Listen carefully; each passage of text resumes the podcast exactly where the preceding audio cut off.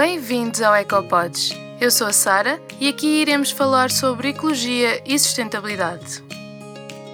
Neste podcast, irei dar-vos exemplos que podem aplicar na rotina do vosso dia a dia de forma consciente, simples e prática. Vamos a isso? Olá! Então, hoje trago um tema uh, um pouco delicado. Vou falar sobre a amamentação, mas não poderia deixar de trazer aqui porque sinto mesmo que isto é uma plataforma que tenho de poder transmitir algum conhecimento, algumas ideias das quais eu defendo e no final de contas, sendo um podcast uh, sobre ecologia e sustentabilidade, eu acredito que amamentar um bebê é das coisas mais ecológicas que nós possamos fazer pelos nossos filhos. Em primeiro lugar, uh, como eu referi, é um tema mesmo muito delicado. Primeiro, porque há um grande número de mulheres que não amamenta porque não quis, e isto já é muito raro, mas sim porque não conseguiu. Portanto, há algumas. Eu ainda não conheci nenhuma mulher que não amamenta porque não quer, existe, e é uma opção completamente válida.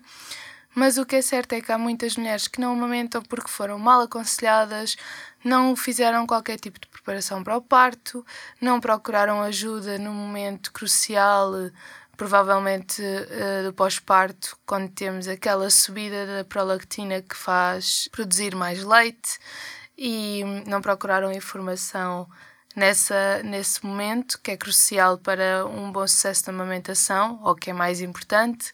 Sofreram provavelmente várias complicações no pós-parto, que fizeram com que fosse mais difícil conciliar tudo. Eu costumo dizer que a amamentação é uma rosa com espinhos.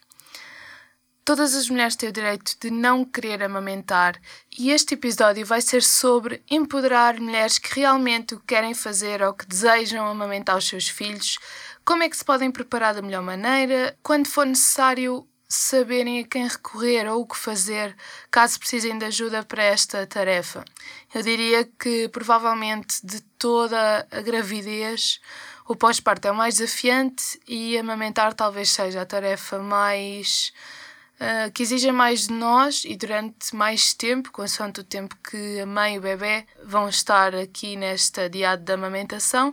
No entanto, eu costumo dizer que a amamentação só é sustentável enquanto a mãe e o bebê quiserem, porque se houver um ou outro que não se sinta confortável ou que não queira, não vale a pena continuar. Mas isto é apenas a minha opinião e vai ser aquilo que eu vou transmitir aqui no episódio. Então vamos, a, vamos outra vez tocar no início, porque se é um podcast sobre ecologia e sustentabilidade, vamos lá explicar porque é que amamentar é mais ecológico. Primeiro, porque amamentar significa que o alimento do bebê não vai estar a percorrer quilómetros para chegar até ele. Podemos tocar aqui no ponto do quilómetro zero, quando falamos em horticultura e em fornecimento dos nossos bens alimentares. O quilómetro zero é o mais sustentável que existe, que é quando nós produzimos a nossa própria comida, e neste caso, mais literal que isto é impossível. Portanto, quando o bebê amamenta, não percorreu quilómetro nenhum o nosso leite para chegar até ele porque estamos a produzi-lo. Depois não implica embalamentos, não há necessidade de lavar biberons, tetinas, de esterilizar e não estamos dependentes de leite em pó feito por multinacionais. Não precisamos de frigorífico, uh, nem dos sacos para um, preparar o leite. Isto durante seis meses ou mais, porque a Organização Mundial de Saúde recomenda que seja feito aleitamento materno em exclusivo até aos seis meses, depois fazemos introdução alimentar, mas o, o, leite principal do bebê até um ano continua a ser o leite materno ou então a fórmula, no caso dos bebés que são alimentados a fórmula leite artificial.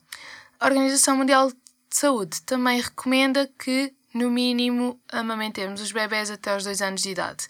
E há aqui ainda um grande tabu em relação à amamentação de bebés com mais de 2 anos de idade. Mas pensarmos que somos mamíferos e que temos dentes de leite e que os dentes de leite só caem ali aos 6, 7 anos, seria natural e suposto que os bebés pudessem mamar até essa idade. É claro, como eu já referi no início, tem que ser confortável para, tanto para a mãe como para o bebê, ou criança neste caso. Qual é que é a desvantagem do, da amamentação? No início pode ser doloroso ou pode ser difícil por haver mau apoio ou por haver pega ou se não tivermos ajuda, apoio familiar. A juntar tudo isto à privação de sono que o recém-nascido traz, juntamente com uma recuperação de parto, neste caso se for uma cesariana que tenham costuras ou pontos ou se foi um parto que tenha sofrido uma episiotomia ou mesmo uma laceração que tenha levado pontos, portanto há sempre aqui uma recuperação física que a mãe tem que recuperar e que pode ser uh, difícil juntar tudo isto ao cansaço que é um pós-parto, um recém-nascido e a tudo o que isso exige. Uh, eu também vou, vou, vou contar um pouco da minha experiência. Eu sempre estudei imenso sobre o assunto, sobre a maternidade, porque acho que temos nove meses mesmo para nos empoderar, e era uma coisa que eu tinha muito medo de fazer fissuras, feridas, gretas, tudo aquilo que muitas vezes acontece na amamentação. Tive tanto cuidado que andava sempre com lanolina depois de amamentar, a dormir com as folhas de couve quando é a descida do leite, para não encaroçar, fazer drenagens à mão.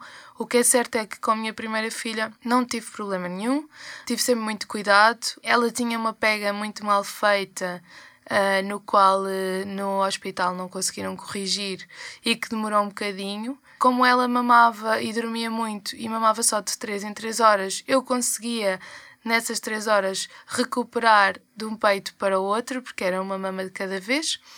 E esta foi a minha primeira história de amamentação com sucesso. Consegui amamentar até aos 16 meses. Na altura, como fiquei grávida, a minha segunda gravidez, o sabor mudou e ela não quis beber mais leite. Uma das coisas que não me disseram e que eu gostaria de ter sabido foi quando ela nasceu e quando fez a pega, eu senti que tinha uma piranha agarrada a mim e pensei que é isto, tirem-me isto de cima de mim, isto é horrível. Depois tive uma ultra sensibilidade nos mamilos que não conseguia perceber que era normal e achava que tinha algum problema até algumas das mães que estavam na maternidade do hospital serem chamadas pelas pediatras e de repente vejo todas as outras mães completamente nuas da cintura para cima, com a mesma sensibilidade que eu e pensei, ah ok, então isto é normal e nunca ninguém me disse.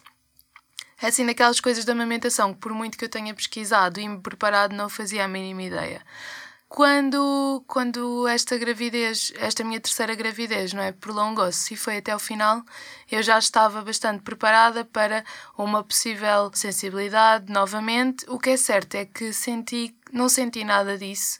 Acho que o meu corpo já estava calejado, neste caso os meus mamilos, e consegui amamentar o Benjamin sem qualquer problema. O, o grande desafio tem sido desde os seis meses que ele tem dentes, ao contrário da Constança, que só teve dentes com um ano e que nunca teve problema nenhum. É, e esses dentes nunca interferiram na amamentação. No caso do Benjamin, estão a interferir bastante. No caso deste episódio, até já fui mordida e fui aconselhada por um farmacêutico a dar leite fórmula, que todos os bebés tinham que dar leite em fórmula. Se quiserem saber mais sobre essa história, podem ir pesquisar uh, na minha conta pessoal do Instagram, porque eu fiz um vídeo a explicar o que aconteceu e dos perigos destes aconselhamentos de profissionais de saúde que não estão a par nem atualizados daquilo que é real e daquilo que é aconselhado a nível uh, profissional, no caso da amamentação, tá bem? Nenhum bebê precisa de ser amamentado a fórmula, nem leite artificial. Qualquer mãe consegue produzir leite para o seu bebê o tempo que ela assim o desejar e é muito esta mensagem que eu venho passar aqui hoje. Portanto, esta foi a minha experiência, não queria deixar de a dar. Tive bastantes cuidados, estudei muito, mesmo assim havia muitas coisas que eu não sabia e, como tal, este tempo da gravidez é mesmo o tempo para nos empoderarmos, estudarmos e termos acesso ao máximo de eh, formação que tiver ao nosso alcance, círculos de maternidade, convívios, partilhas de experiência, que eu acredito que é com as partilhas de experiências que aprendemos muito, muito umas com as outras. Uh, o leite materno tem uma mistura de nutrientes que é perfeita para proteger, proteger o bebê contra infecções, poluentes ambientais. Os bebés amamentados normalmente tendem a ser mais saudáveis, mais resistentes a infecções e alergias, tanto do trato intestinal como do trato respiratório. Também têm menos propensão a desenvolver diabetes ou a sofrer obesidade. A maioria das mães que desistem de amamentar então dizem que gostariam de ter amamentado mais tempo, mas que não tiveram apoio. Eu costumo dizer sempre que toda a gente se esquece que uma consulta de uma CAM ou de uma IBCLC custa menos que um mês a dar lata de leite artificial. Por isso, antes de partirmos para o leite artificial, não custa chamarmos uma CAM ou uma IBCLC a casa ou ir, ir a um consultório ou uma consulta e ver como nos pode empoderar nesta tarefa que é amamentar. A chave para o sucesso da amamentação está na perseverança, na paciência e na força de vontade. E qual é que é a diferença entre uma CAM e uma IBCLC? Então, as CAM são conselheiras de aleitamento materno que têm uma formação que ronda mais ou menos 40 horas e obedecem a um programa que está definido pela Organização Mundial de Saúde, UNICEF. Uma IBCLC já é uma formação muito mais exigente. São consultoras de lactação com certificação internacional pelo IBCLCE, têm formação em amamentação, formação em disciplinas específicas na área de saúde, pelo menos e tem que ter 500 horas de prática clínica. Depois de tudo isto, têm ainda de fazer exame e, caso esse exame seja aprovado, é que se tornam IBCLC. São profissionais mais habilitadas na matéria da amamentação. Não significa que uma CAM não possa ajudar. Podem sempre contactar as CAM de Portugal, podem ver as zonas onde é que atendem. Muitas vezes as CAM conseguem resolver o que é a maioria dos problemas no início da amamentação que está relacionado com a pega, porque não é suposto ser doloroso. É normal haver uma hipersensibilidade, mas aquilo que torna a tarefa dolorosa ou não tem a ver com a pega do bebê e muitas vezes as CAM conseguem resolver o problema da pega e ajudar as mães. Uma coisa muito importante que não quero deixar de referir é que não deixem passar porque é fim de semana, porque é feriado, porque segunda-feira é melhor, porque não querem estar a chatear nestas questões da amamentação. Quando o leite não está a ser drenado ou quando o nosso corpo ainda não estabeleceu muito bem a produção, que eu diria que demora 3 a 4 meses. Portanto, logo no início, na primeira semana de vida do vosso bebê, Seja que hora for, seja que dia da semana for, se é feriado, se é férias, não interessa, contactem alguém. Vejam sempre quem é que podem contactar, porque vai depender uh, muito. O sucesso do futuro da amamentação muitas vezes depende destes, destes períodos curtos. Podem ser horas, pode ser um dia em que há alguma coisa que pode ser resolvida com a ajuda de uma CAM ou de uma IBCLC. Está bem? Portanto, o, o leite é uma fonte natural renovável. Na realidade, nós temos uma fábrica dentro de nós que se adapta sempre às necessidades do nosso bebê. E o nosso bebê, através da saliva, consegue contactar com o nosso corpo e dar a ordem de quanto leite vai precisar na próxima mamada. Isto, a natureza está super bem feita e, não, e isto é uma autorregulação que o corpo e o bebê fazem entre si. Uma das coisas que acontece muito que eu vejo é as mães não têm uma rede de apoio, que eu diria que é mesmo crucial, para eliminar muitas vezes as pessoas que vão perguntar tens leite para o bebê e o leite é fraco e o leite é forte e não tens peito suficiente, ou tens um peito muito grande, ou tens o peito muito pequeno, ou tens os mamilos invertidos, ou o bebê não, não gosta de mamar. Bem, eu já ouvi de tudo e continuo a ver muitas histórias que foram de amamentação que foram por água abaixo, mesmo por falta deste apoio ou porque não tínhamos as pessoas certas ao nosso lado para nos impulsionar. Simplesmente por pura ignorância, ou seja, são pessoas que não estão atualizadas sobre o tema, como o caso deste farmacêutico uh, que me aconselhou uh, dar suplemento porque todos os bebés precisavam de passar o suplemento. Isto é um tema gravíssimo que eu abordei no meu, no meu Instagram. Porquê? Porque uma mãe que tenha dúvidas, que não esteja informada, ou um pai que, que, que acabou de ser pai e que vai à farmácia buscar qualquer coisa e de repente tem um farmacêutico a dizer-lhe que qualquer bebê precisa de leite em pó. Estão a imaginar o que é este pai chegar a casa e dizer à mulher: Olha, não podes amamentar o nosso filho porque o leite não é suficiente. Nós não precisamos deste tipo de dúvidas na nossa cabeça. Durante todo o processo, nós próprios já vamos ter as nossas próprias dúvidas e, portanto, temos que estar mesmo certas e empoderadas de que nós somos mais do que suficientes para amamentar o nosso filho, o nosso corpo produz a quantidade que o nosso bebê precisa. Existe uma coisa chamada sucção não nutritiva, que o bebê pode estar no peito e não precisa de estar a alimentar-se literalmente. Uh, o facto de fazer uma sucção não nutritiva também ajuda a produzir o leite e a estimular a produção de leite. O bebê não vai só ao peito só para amamentar. O peito e o colo muitas vezes são conforto, são segurança e nós somos mamíferos e, como tal, uh, temos aqui um tempo uh, fora da barriga, que são os nove meses em que devemos estar sempre em contacto com a mãe ou com o pai e ter contacto pele a pele. Posto isto, também elimina muitos dos mitos de o bebê tem que dormir eh, no carrinho, o bebê tem que dormir no berço, o bebê não pode estar só ao colo, está mal habituado. Portanto, atualmente já temos muitas pessoas a falar sobre isto, que são, que são informações atualizadas, que infelizmente os nossos pais e os nossos avós uh, passaram connosco, que não podiam dar cola mais, que leite materno não era suficiente. Também teve a ver muito com a campanha das, das grandes empresas a produzir leite em pó. Também é proibido fazer uh, publicidade uh, sobre leite em pó. Podem saber mais sobre isto no Instagram da, da Andrea, que tem uma página recente que é a Mãe Loba. Ela aborda muito estes temas e, como ela é de direito, também já fez algumas reclamações cada vez que são abordadas publicidade sobre leite em pó.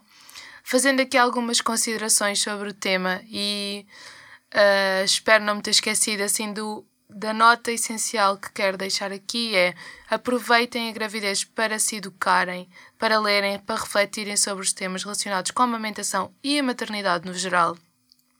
O pai não amamenta, mas é fundamental acompanhar e fazer parte de toda a caminhada de aprendizagem, porque depois queremos ter um pai ao nosso lado que nos apoie e não que nos faça perguntas que vão duvidar mais de nós ou que nos sentamos inseguras ao, ao pensar nas dúvidas que o pai não esclareceu e que podia ter feito e aprendido durante o, o processo das mães.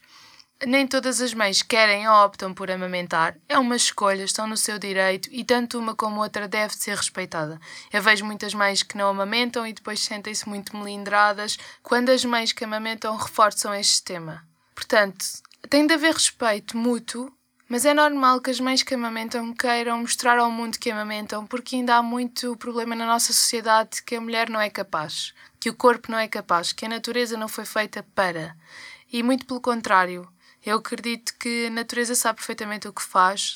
Se nós formos capazes de engravidar, também vamos ser capazes de parir, também vamos ser capazes de nutrir o nosso, o nosso filho os nossos filhos.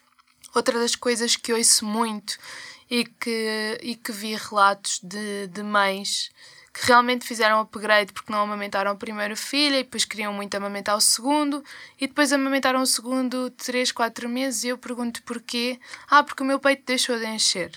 Então é o seguinte, durante 3 a 4 meses o nosso corpo está-se a tentar regular a quantidade de leite para o bebê. Ok, é normal que durante esses primeiros meses nós sintamos que o nosso peito está muito cheio, parece mesmo até que vai arrebentar, e quando o nosso corpo regula essa produção, que eu diria que normalmente isso acontece aos 3, 4 meses, que é quando acaba o primeiro trimestre uh, do pós-parto, o nosso peito não enche tanto, mas isso não significa que nós não temos leite, pelo contrário. Nós vamos tendo cada vez mais leite à medida que o bebê vai demandando a quantidade de leite a cada mamada, mas o, o corpo já regulou exatamente a quantidade que o bebê precisa ou que ordenou na demanda, digamos assim, que comunicou com o nosso corpo para produzir. Portanto, não é um sinal que não têm leite e que têm que deixar de amamentar ou que o vosso leite não chega. É normal que possa ter dúvidas, durante todo o processo vão ter dúvidas, mas isso não é um sinal para deixar de amamentar. É sim um sinal de que o vosso corpo uh, regulou a quantidade de leite e que já não, é, já não sentem aquele empedrar do peito, peito demasiado cheio, desconforto, começa a ser uma coisa muito mais natural. Para isso, basta perguntarem a alguém que amamenta há dois anos, ou mais de dois anos, ou, um ou mais de um ano e meio, o peito está perfeitamente normal, não se sente diferença. As pessoas amamentam, mas não sentem, ai, tenho o peito cheio de, de leite. Se calhar isso acontece se forem passar um dia fora, uma noite fora. Uh, é que voltam a sentir isso novamente como sentiam nos primeiros meses.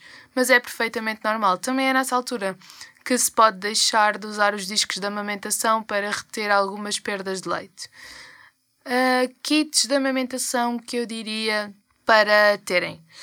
Então, eu não sou a favor de comprarem uh, bombas, a não ser que tenham decidido que, que, vão mesmo extrair para, porque vão trabalhar ou porque não vão estar com o bebê mais do que 5 ou 6 meses. Uh, normalmente, eu não sou a favor de extrair porque o nosso corpo adapta o leite àquele momento que o bebê vai precisar de mamar. Vocês já devem ter visto os bebés que são vacinados, que quando estão sobre os efeitos da vacina, o leite muda de cor há um leite que é sempre branco, o bebê ficou constipado e de repente, como o bebê está constipado, o leite tem mais anticorpos e fica, por exemplo, amarelo. Já existem algumas publicações sobre isso. Ou seja, o leite adapta-se sempre às necessidades que o bebê precisa naquele momento. Daí eu evitar extrair. Obviamente que se eu fosse trabalhar e tivesse uma licença reduzida e quisesse que o meu bebê tivesse amamentado uh, em livre demanda, em tempos exclusivos, seis meses, eu tiraria leite para deixar. Obviamente que é uma opção. Se ainda não ponderaram, não comprem. Existem muitas opções em segunda mão. No momento certo, uh, há coisas urgentes que se conseguem adquirir naquele momento. Ou seja, se precisarem de coletores de leite, Uh, para mim foi um grande, grande apoio porque tinha muita sensibilidade e os coletores para mim foram excelentes, mas há muitas pessoas que não recomendam porque pode magoar o mamilo. Portanto, não comprem. Isso é daquelas coisas que podemos adquirir no próprio dia, na própria hora. Alguém vai a uma farmácia, vai uh, buscar uh, tanto o creme para colocar, compressas. Há umas compressas muito boas que eu tenho recomendado a muitas mães, que é a Multimam isto vocês têm que encomendar, porque não há quase em, uh, em lado nenhum, tem que ser mesmo por encomenda. Mas elas são reutilizáveis, regeneram os mamilos gretados ou feridos ou mordidos, que foi isso que eu andei à procura quando encontrei o farmacêutico desatualizado. Um, podem reutilizar, não fazem crostas quando o bebê vai mamar, não é preciso estar a lavar. Um, e isso eu diria que realmente é uma ótima aposta. Mas lá está, vocês também podem encomendar e no dia seguinte irem levantar, porque essas coisas vêm muito rápido. Uh, tenho uma bomba de extração a vácuo que realmente eu diria para terem no kit de amamentação. É uma bomba de silicone que já existe várias, vários nomes, podem comprar na Amazon, mas já existem lojas a vender em Portugal, nem que seja online. É uma bomba que custa 6, 7 euros e é só tipo uma espécie de biberon de silicone que vocês fazem vácuo, colocam no peito e ele vai extraindo por vácuo quando, quando, enquanto o bebê está a mamar do outro lado, ou mesmo quando o peito está demasiado cheio. Eu acho que é muito útil ao longo do, de todo o tempo de amamentação e é muito acessível. Eu comprei a minha segunda mão, também pode ser que encontre, podem encontrar, talvez, pois pode, basta esterilizarem. Para além da bomba de extração ao vácuo, temos os discos de amamentação, que eu diria que são assim das poucas coisas que eu, que eu recomendaria para um kit de amamentação. A bomba, os discos e os sutiãs. Já lá vou. Em relação aos discos, nós temos noção que um bebê faz mais de uma tonelada de lixo não biodegradável, se optarem por compressas, toalhitas descartáveis, fraldas descartáveis. Se formos somar a isso os discos de amamentação descartáveis, estamos a falar, tal e qual como tudo o resto, de 400 a 500 anos que fiquem a aterro e que não têm qualquer uso. Podemos optar então por discos de amamentação reutilizáveis e podem escolher lã, seda, bambu, cânhamo, algodão. São laváveis, são mais suaves e são mais delicados para a pele, ao contrário dos descartáveis. Podem encontrar também em segunda mão. Eu comprei os meus de algodão da Imsvims, que é uma marca sueca que dá garantia de 10 anos, e por ser de algodão, depois posso mais tarde usá-los eh, como discos para desmaquilhagem, por exemplo reutilizáveis. Vai tudo à máquina, vocês também podem, quando comprarem, fazer, se comprarem segunda mão, fazer uma desinfecção, lavar 60 graus e está feito. Em relação aos sutiãs, Eu diria para apostar em sutiãs maleáveis, confortáveis e materiais também naturais, sem enchimentos, quanto mais fácil e maleável, melhor. Temos duas marcas em Portugal, a I Am Mom Lingerie e a Grow Maternity. Ambas são feitas em Portugal e podem adquirir online. São assim as duas marcas que eu conheço, ainda não experimentei nenhuma, porque entretanto da primeira gravidez já tinha uma série de sutiãs de amamentação e continuo a usar os mesmos. Posto isto, espero não me ter esquecido de nada de dicas que eu gostaria de dar aqui sobre a amamentação. Acho que é um tema muito importante e acho que ainda há muitos profissionais pouco habilitados nesta matéria, muito pouco informados, e eu costumo dizer que aquele que acha que tudo sabe é precisamente aquele que perde a oportunidade de aprender.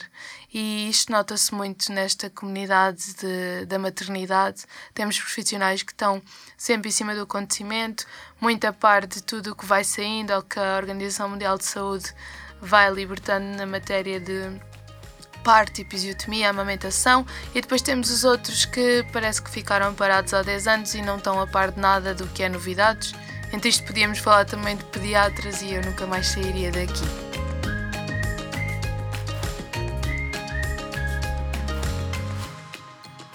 Neste episódio falo sobre a amamentação, porque é que considero que é tão importante, porque é que acho que é um dos atos mais ecológicos que podemos fazer pelos nossos filhos, qual a diferença entre uma cama e uma IBCLC, a quem é que poderás recorrer se precisares de ajuda, como poderás investir o teu conhecimento para saber o que fazer, quando fazer e para que a amamentação entre ti e o teu bebê tenha o maior sucesso possível.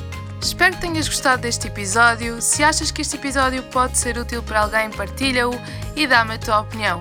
Se gostavas de trocar algumas ideias comigo, envia-me mensagem para o Instagram ecoexperience_pt. Obrigado por teres ouvido e não te esqueças que podes mudar o mundo.